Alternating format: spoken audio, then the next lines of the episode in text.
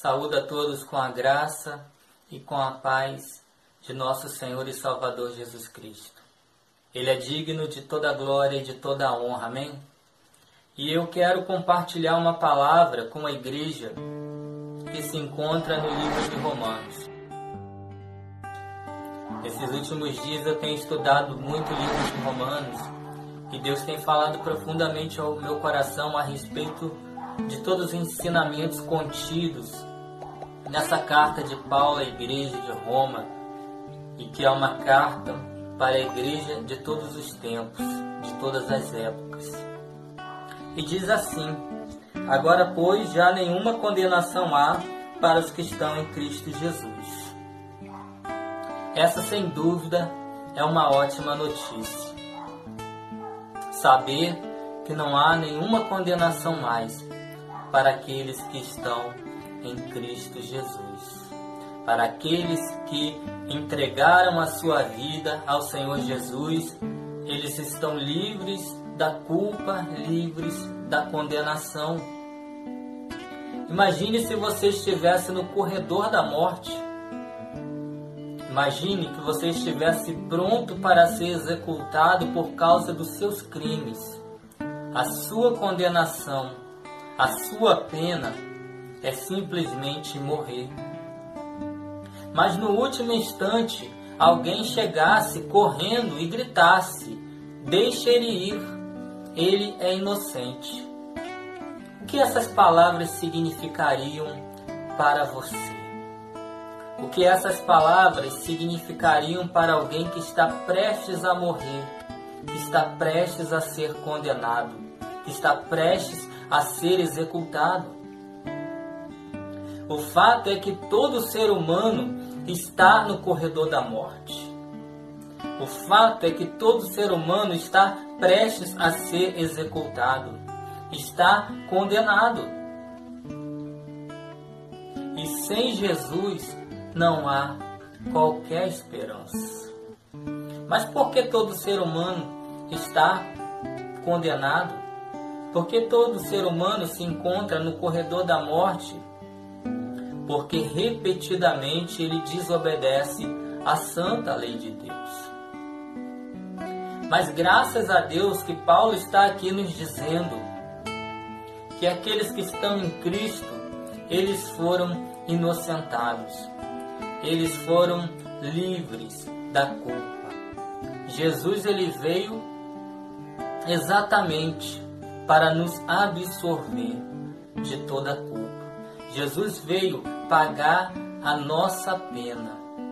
Ele veio para nos tornar inocentes diante do Pai. Saber que aqueles que estão em Cristo não vão sofrer mais nenhuma condenação, não vão mais correr o risco de morrer, de viver separado de Deus eternamente, porque Jesus já veio ele sofreu a pena no nosso lugar. Ele não apenas nos livrou da culpa, da condenação, mas ele pagou a dívida no nosso lugar. Diz a Bíblia que o castigo que nos traz a paz estava sobre ele. Jesus sofreu o castigo em nosso lugar. O castigo que nos era devido, o castigo que era para ser nosso a pena que era para ser nossa, Jesus se dispôs a pagar por amor. Existe outra versão da Bíblia que diz: aqueles que não andam mais segundo a carne, mas segundo o Espírito. Eu quero lhe dizer também que Jesus não só veio nos declarar inocentes, ele não apenas veio nos justificar diante do Pai, ele veio também nos libertar da escravidão do pecado. Quando Paulo fala aqueles que andam segundo a carne, Paulo está se referindo à nossa natureza pecaminosa. Paulo está falando a respeito dos nossos desejos humanos, de fazer tudo aquilo que desagrada a Deus, de cometer todo tipo de pecado que nos afasta de Deus, a nossa natureza que herdamos de Adão, que nos leva a pecar, que nos leva a fazer o que desagrada a Deus e consequentemente nos afasta de Deus. Mas Jesus ele veio para nos dar poder para vencer o pecado e para agora agir de acordo com a vontade de Deus Pai. Então ele não só nos tornou inocentes, ele não só pagou a culpa em nosso lugar, ele também nos dá poder para que agora nós possamos andar segundo o Espírito. E no versículo 2 vai dizer: Porque a lei do Espírito da vida em Cristo Jesus te livrou da lei do pecado e da morte. A lei do Espírito da vida. Esse Espírito da vida que Paulo cita é o Espírito de Deus. O Espírito de Deus que estava presente e ativo na criação do mundo, conforme Gênesis capítulo 1, versículo 2.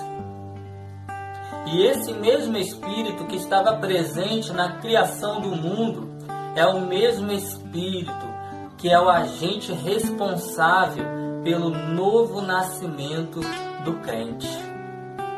Ou seja, ele participou da criação e ele participou também da nova criação. Em Cristo somos uma nova criatura, capazes de vencer a velha natureza e andar em novidade de vida.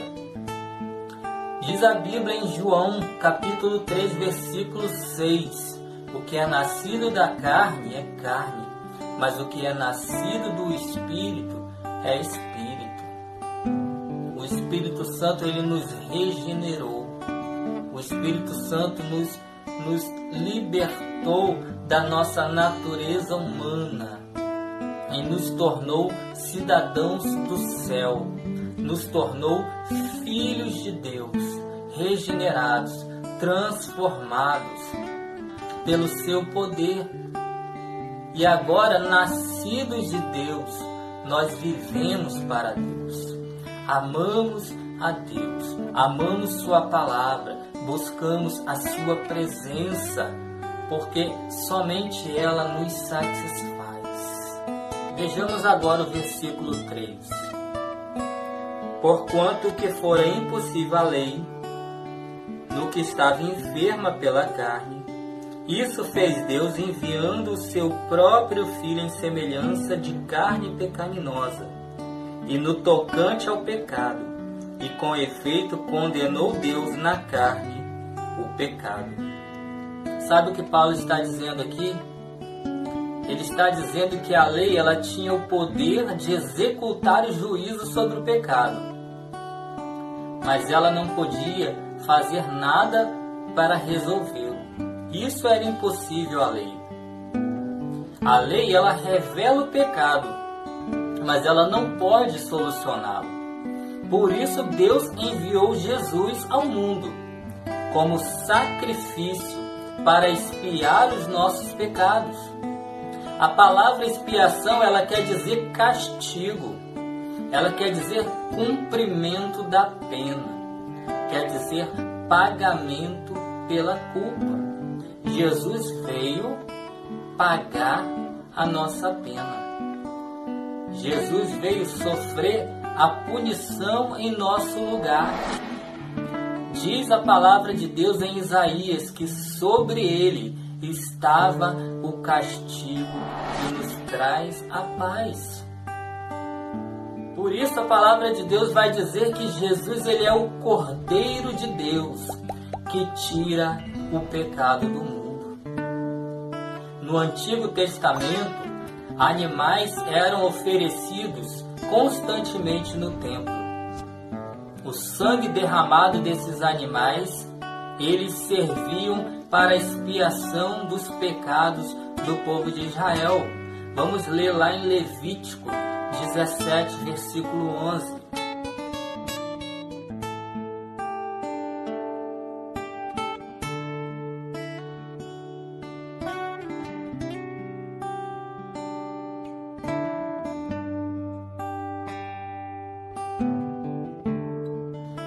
Porque a vida da carne está no sangue. Eu vou tenho dado sobre o altar para fazer expiação pela vossa alma, porquanto é o sangue que fará expiação em virtude da vida. Então, o sangue de animais que era derramado servia para a expiação dos pecados do povo de Israel. No entanto, esse sangue ele não podia eliminar o pecado. O que ele fazia era apaziguar a ira de Deus, mas não podia eliminá-lo.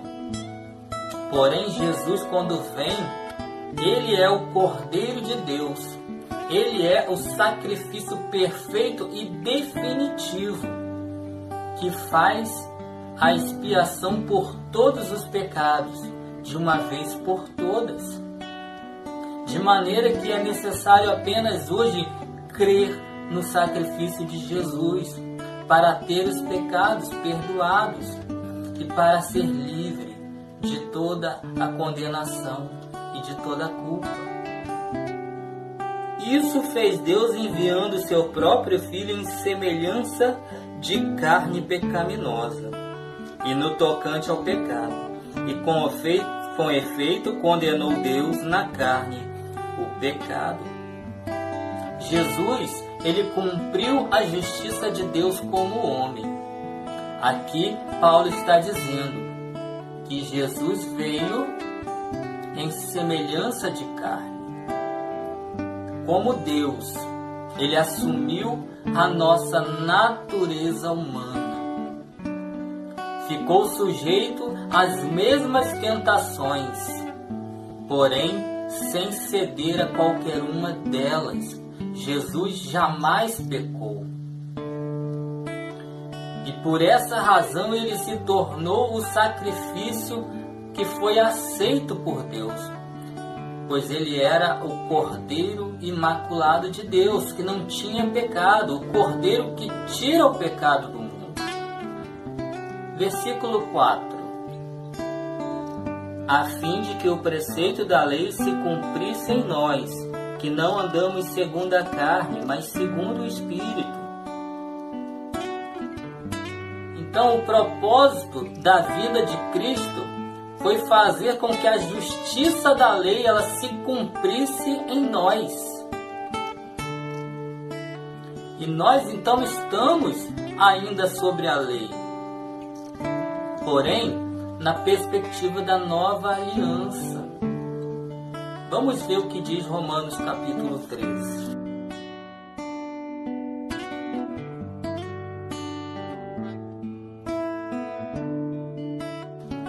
A ninguém fiqueis devendo coisa alguma, exceto o amor com que vos ameis uns aos outros, pois quem ama ao próximo tem cumprido a lei.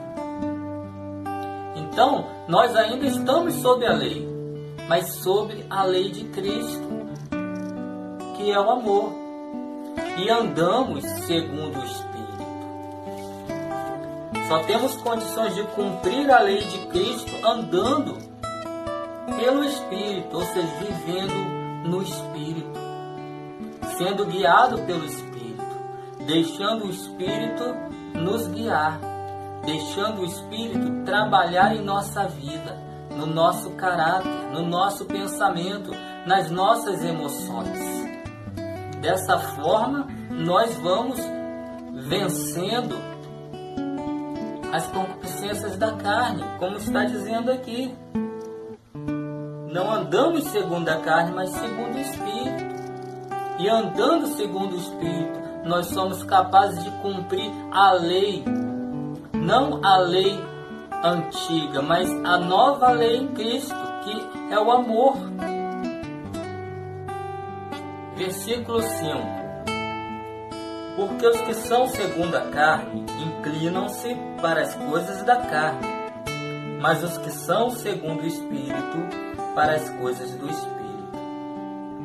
A palavra grega traduzida para carne quer dizer vontades, pensamentos e emoções. Também inclui suposições, valores, desejos e propósitos. Paulo aqui ele está dividindo as pessoas em duas categorias: aqueles que andam segundo a carne, ou seja, aqueles que preferem satisfazer a cobiça da carne, e aqueles que andam segundo o espírito, isto é, aqueles que preferem fazer a vontade de Deus. Em qual dessas categorias você se encontra hoje? Entre aqueles que fazem a vontade da carne ou aqueles que fazem a vontade do Espírito? A verdade é que todos nós ainda estaríamos na primeira categoria se Jesus não tivesse nos oferecido um escape. Versículo 6: Porque o pendor da carne dá para a morte, mas o do espírito para a vida e paz. Se você prestar bem atenção nesse texto que eu acabei de ler, você perceberá que Paulo nos apresenta consequências e recompensas. Qual a consequência para aqueles que preferem andar segundo a carne, ou seja, preferem satisfazer a cobiça da carne? O texto mais abaixo vai dizer que os que estão na carne não podem agradar a Deus. A primeira consequência é que eles vão desagradar a Deus. A segunda consequência é que Andar na carne significará criar inimizade contra Deus. E a pior de todas as consequências é saber que isso irá gerar a morte. Isto é, a separação eterna de Deus.